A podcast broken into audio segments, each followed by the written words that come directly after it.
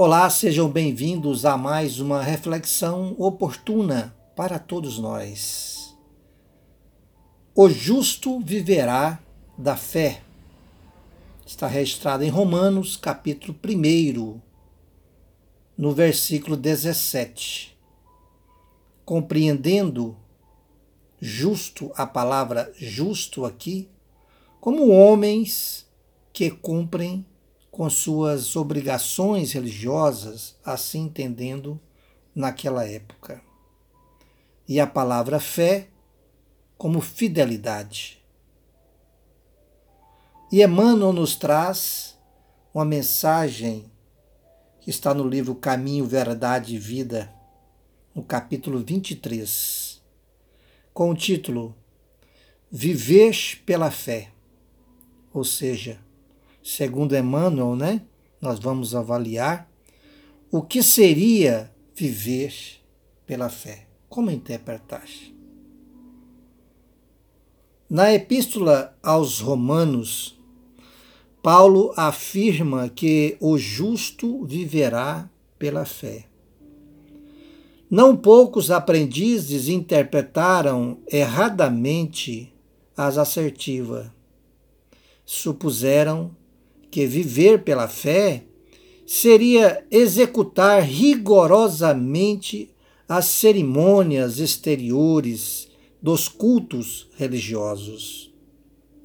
Frequentar os templos, harmonizar-se com os sacerdotes, respeitar a simbologia sectária, indicariam aí a presença do homem justo. Mas nem sempre vemos o bom ritualista aliado ao bom homem.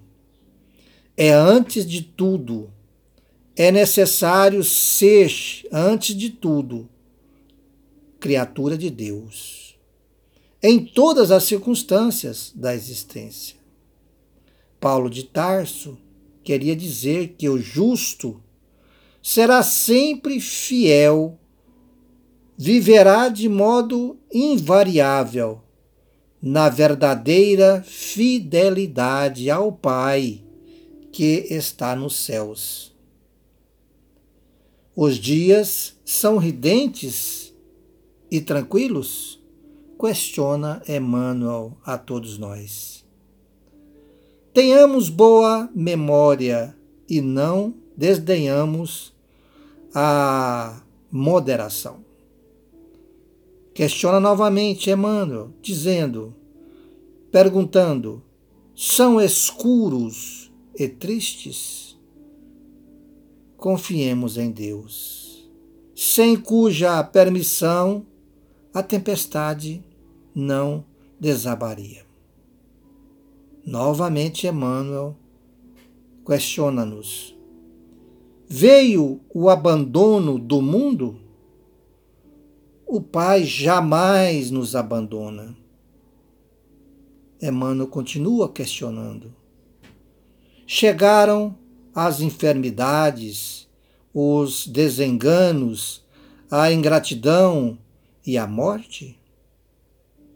Eles são todos bons amigos por trazerem até nós a oportunidade de sermos justos de vivermos pela fé segundo as disposições sagradas do cristianismo.